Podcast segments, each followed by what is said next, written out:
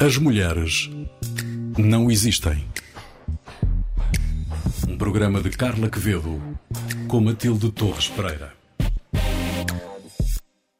Como se atrevem? Eu sou a Maria Saimel, seja muito bem-vindo a mais um episódio de As Mulheres Não Existem. Este é um programa de Carla Quevedo com Matilde Torres Pereira. Ambas estão aqui comigo hoje e sempre. Olá, as duas. Olá, Maria. Olá, Maria.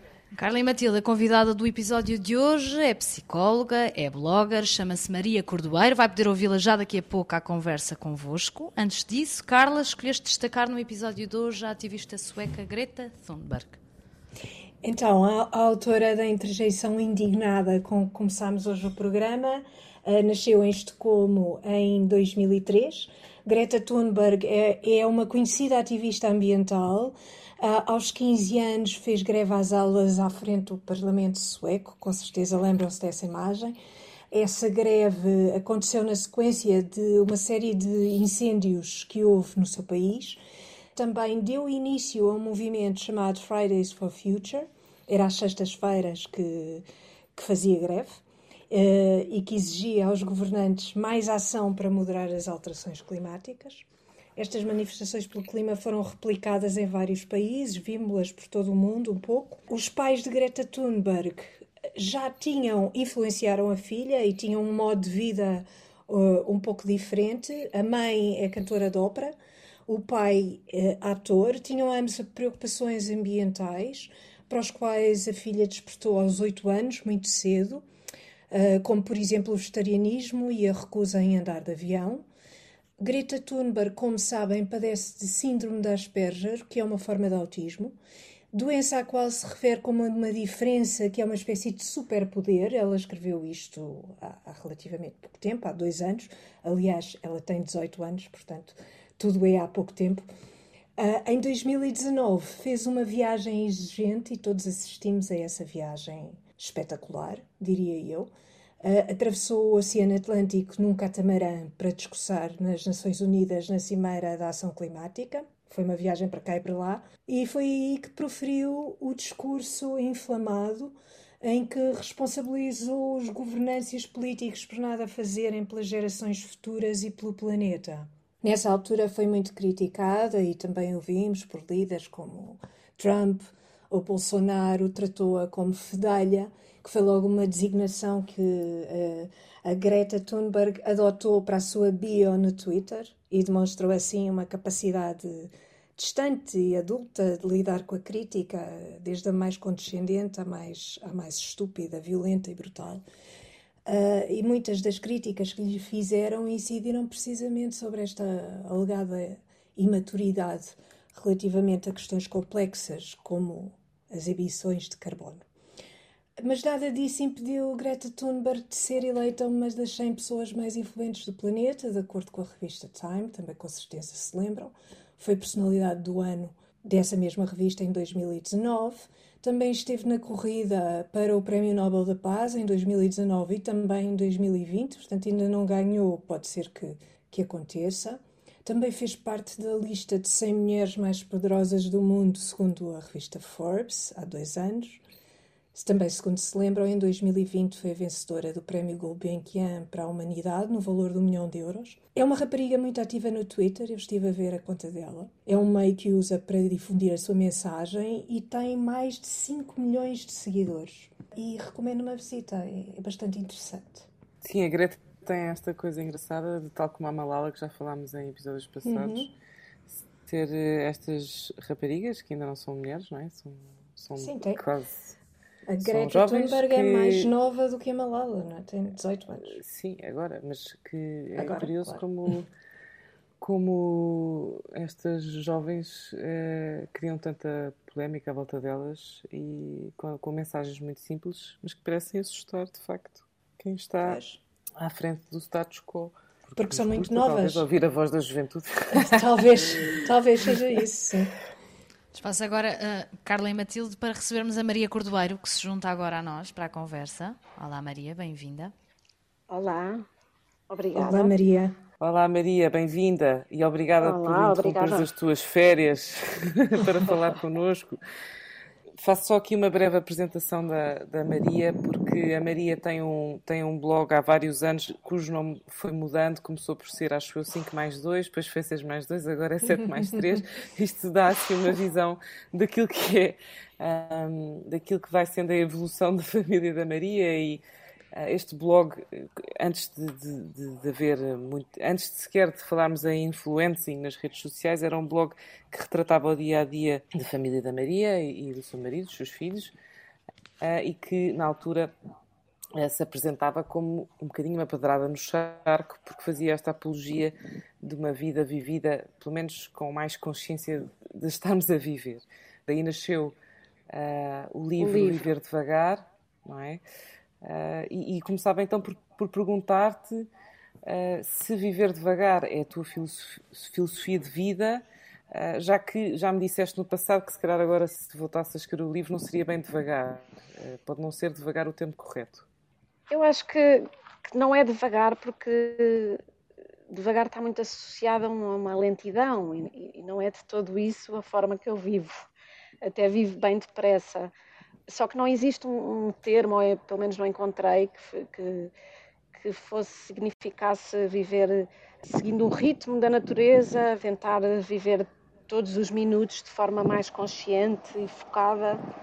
Porque tu no blog vais acompanhando o crescimento dos teus filhos, mas também um estilo de vida que uh, tenta ser uh, parece sustentável, não é? Quer dizer, lembro-me de ver fotografias em que vocês cozinham a granola ou fazes a roupa uhum. para os uhum. teus filhos. Todo o estilo de vida que vai sendo apresentado no blog ao longo dos anos, e já tem uns longos anos, penso eu, uh, implica tempo. Este projeto foi sendo construído assim, já tinhas uma ideia de que é que, como é que querias que a tua família funcionasse ou, todo, que foi uma coisa pensada. Uh, evoluiu de forma tão natural que eu nem consigo associar que tenho um estilo de vida diferente. Muitas vezes não tenho essa noção. Existem pessoas com, com um estilo de vida e com uma ligação à natureza muito mais forte, pessoas que vivem uh, que vivem no campo. Que eu acho que a diferença na nossa família muitas vezes está, ou, ou, está sobretudo que nós apesar disto tudo, vivemos na cidade e vivemos uma vida normal, entre aspas, de pessoas que vivem na cidade e que têm um trabalho. E eu acho que é um bocadinho isso, porque, quer dizer, às vezes conheço famílias que, que, que vivem, os, as crianças em homeschooling e vivem em sítios muito mais isolados e vivem totalmente do que a terra lhes produz. Se calhar essas pessoas sim têm uma vida muito mais, mais neste estilo que muitas vezes se associa à minha família. Eu acho que nós a, a, grande diferença acaba por, por estar aí, não é? Porque conseguíamos encaixar os nossos ritmos e, e, tentar. Aliás, o subtítulo do meu livro é Uma Família na Cidade ao Ritmo da Natureza, que era a forma que nós vivemos. Nós conseguimos, numa cidade, ter uma pequena horta que, que produz algumas coisas, conseguimos ir, que os miúdos vão a pé para a escola, mas isto tudo se passa em Lisboa, ou perto de Lisboa. Nós moramos em Algés, por isso nem sequer é assim um não, é? não estamos a falar de Sintra, nem, de, nem do Alentejo. Por isso, depois, esta escolha, isto foi, isto foi surgindo, nem, nem foi, foi tão natural. Eu e o Francisco, quando começámos a construir a nossa família, não, não, pensava de todo como é que eu queria educar os meus filhos. Quer dizer, havia coisas que eu já sabia que queria fazer fugir um Mas. Há, grande, há um grande enfoque na criatividade, ou seja, de, de, pôr, de pôr os miúdos a fazer coisas, vocês fazerem coisas, e isso pode não ser um estilo de vida alternativo na, naquilo que nós estamos habituados a pensar como estilo de vida alternativo, uhum. mas parece bastante alternativo, pelo menos comparado com manuais de parentalidade ou com a forma como as crianças vivem na cidade hoje em dia, não é? E, e lá está, vocês estão na cidade, não, não, não decidiram ir viver para uma comunidade hippie no Alentejo, porque isso também existe. Não, um... também existe, exato. O que nos acontece muitas vezes é as pessoas perguntarem, não percebo o que é que vocês estão aqui a fazer, vocês deviam estar eh, a viver exatamente numa vida alternativa no meio de um monte no Alentejo. E nós durante muitos anos uh, até achávamos que era, que era mesmo esse o nosso sonho, mas com o tempo e com o que fomos conseguindo construir, mesmo vivendo na cidade, percebemos que se calhar uh, não era bem isso. Nós somos felizes assim, nós também gostamos de alguma coisa, de muitas coisas de viver na cidade. Nós gostamos de sair à noite, gostamos de ir ao cinema, de ir a concertos, uh, quer dizer, não me imagino viver isolada. Recebemos muito, muitos amigos. A nossa casa é uma casa que está sempre, sempre de portas abertas e sempre em festa. E, e, por isso eu não sei se, se seria tão feliz uh, numa vida tão alternativa e tão isolada como, como às vezes as pessoas acham. Maria, por, por falar um pouco em, em isolamento, como é que foram os vossos confinamentos? Com sete pessoas, não é? Mais três? Uhum. Mais três Mais cães? Três. Eles, eles foram os dois uh, bastante diferentes. A primeira vez, uhum. o, o primeiro, correu lindamente. Nós somos todos muito. Gostamos muito de estar de estar uns com os outros.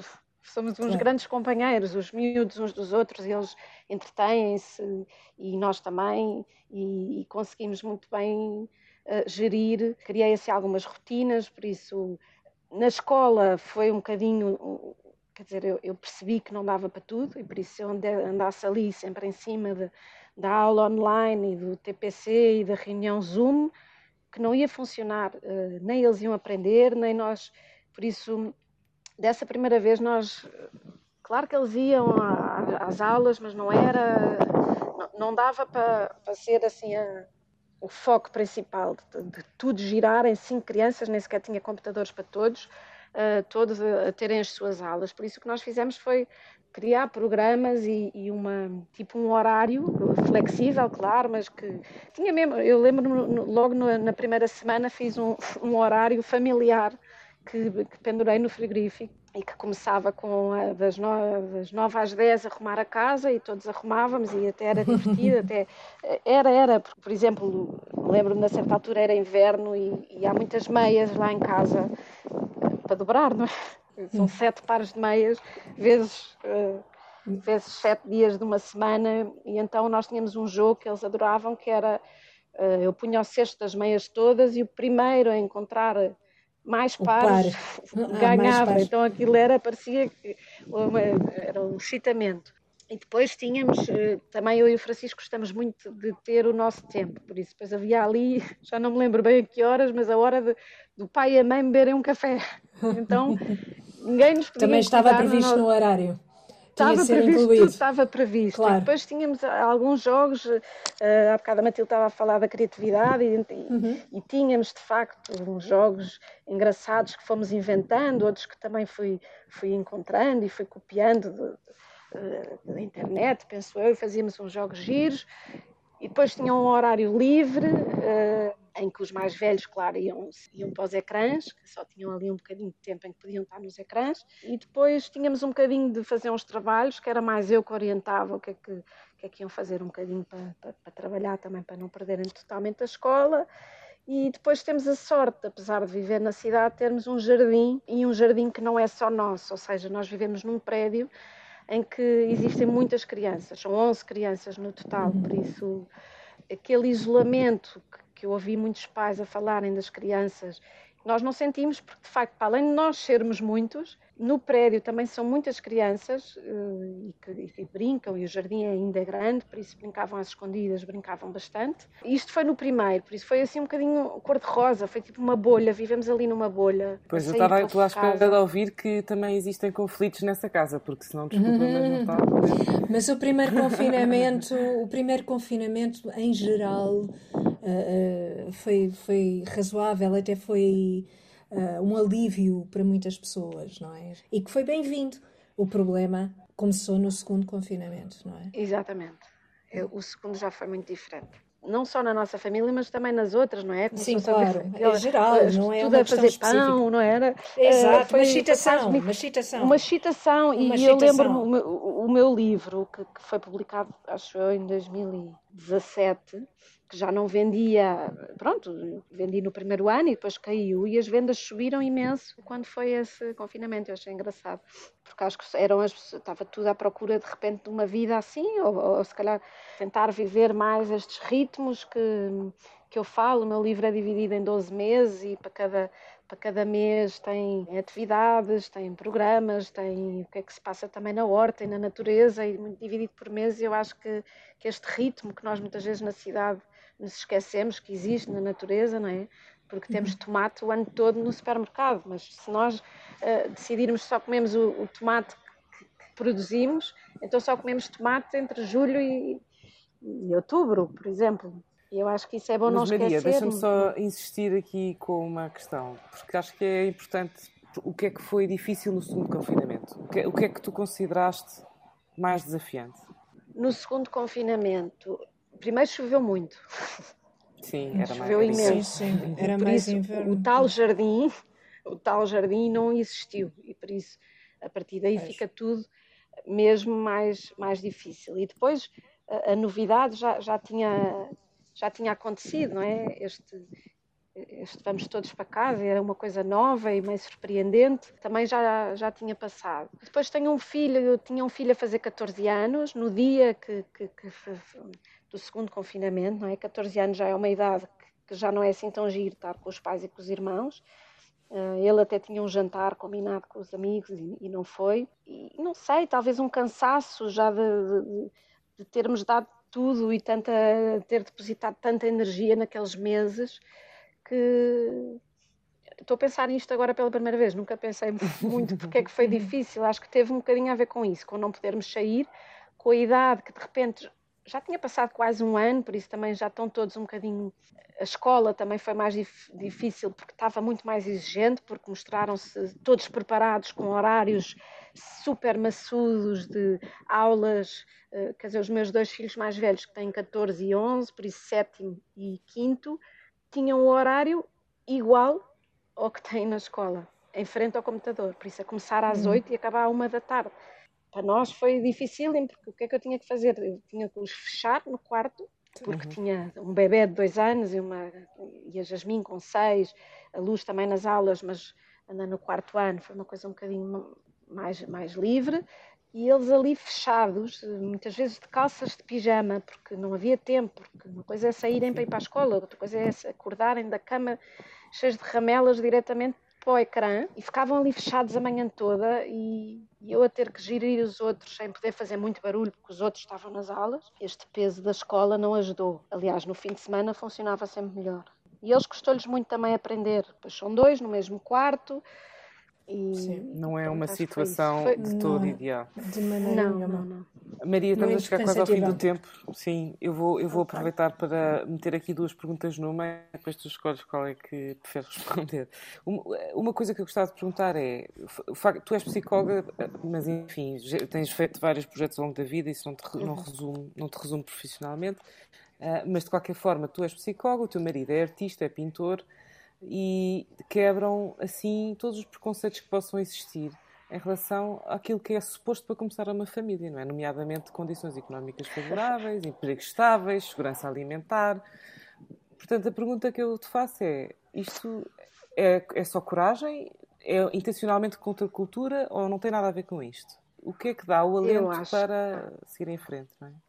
Eu acho que, que é um bocadinho inconsciência, nós somos os dois, mas sempre nos demos bem na inconsciência e por isso acho que hoje em dia eu já vivi ansiosa com, com finanças e hoje em dia estou um bocadinho, não sei, espero não me vir a dar mal, mas como as coisas sempre acabam por correr muito bem, estou- tenho assim tipo um, assim, a nossa inconsciência acaba por nos levar sempre no, no bom caminho e no melhor e quando eu olho para trás não, não ia mudar nada e nunca planeei ter cinco filhos, só planeei dois, de- deles os cinco, e, mas olho para trás e penso, ainda bem, era mesmo isto que eu queria, assim como a vida que construímos, eh, que começou todo ao contrário, não, eu ainda estava a acabar o curso quando casei, por isso foi assim, tipo, decidimos que queríamos viver aquele amor eh, e que, e que o amor ia vencer tudo e que, e que, e que tudo ia resultar. Claro que temos um bocadinho as costas quentes, porque quando não tínhamos para pagar a água havia quem nos ajudasse, não é? Mas passámos muitas dificuldades no início da nossa vida e até há bem pouco tempo. Relativamente às nossas profissões, o Francisco trabalhava na Câmara de Lisboa, também com um ordenado baixinho, mas que sempre deu, e ele só há, há uns anos é que é pintor, apesar dele sempre ter pintado, só há quatro anos é que ele uh, começou a conseguir viver disso e desvincular-se do trabalho que tinha e fazer esta vida mais independente e mais artista que, que, que sempre foi o que nós quisemos que acontecesse. Por isso, no, no, fundo, foi uma sorte, a tal sorte da nossa inconsciência. Por isso, sorte e muito trabalho, imagino também.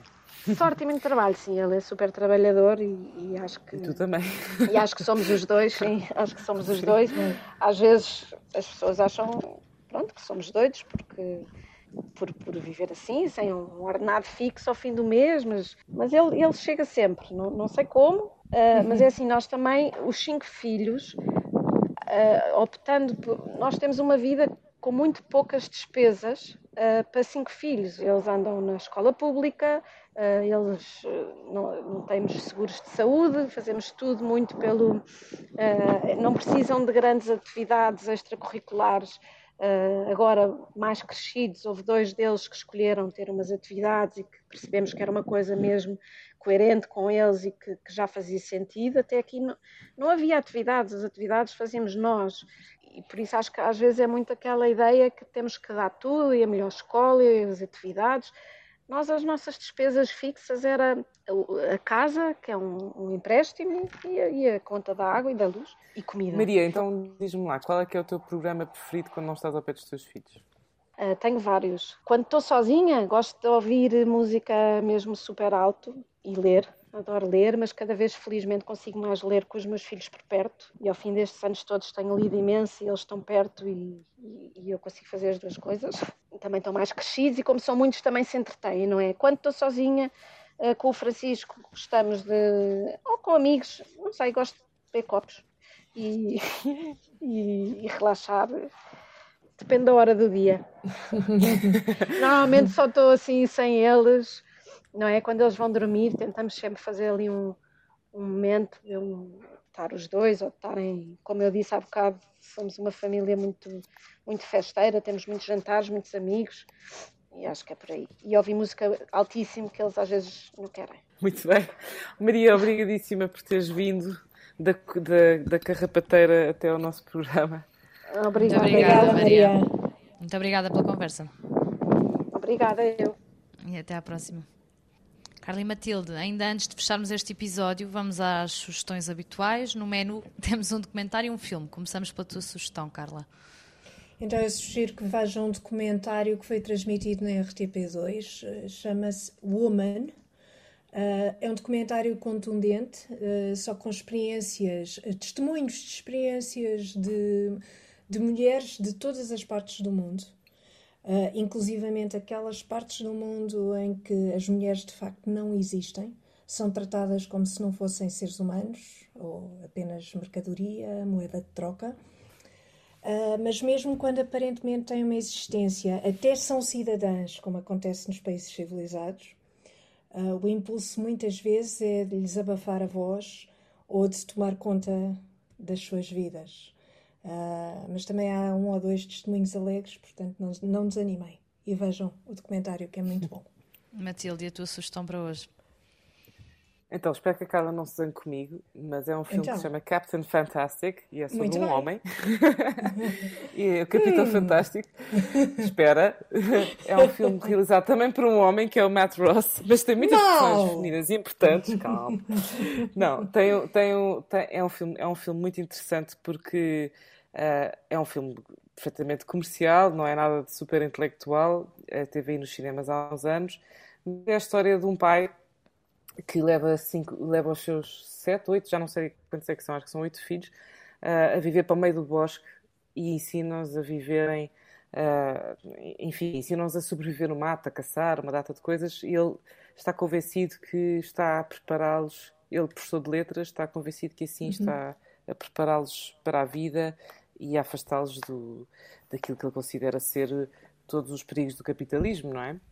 Pronto, e é um filme muito com uma banda sonora fantástica e, e impõe-se aqui a pergunta onde é que está a mãe destas crianças e a mãe vai-se percebendo ao longo do filme que tudo, tudo isto nasce de facto também ter uma grande instabilidade mental e daquele homem achar que a melhor maneira de a proteger de si própria, se quiserem, seria tirá-la das pressões do mundo contemporâneo. Portanto, é um filme que, que é bonito, tem música bonita e coloca questões muito interessantes acerca da forma como nós vivemos hoje em dia.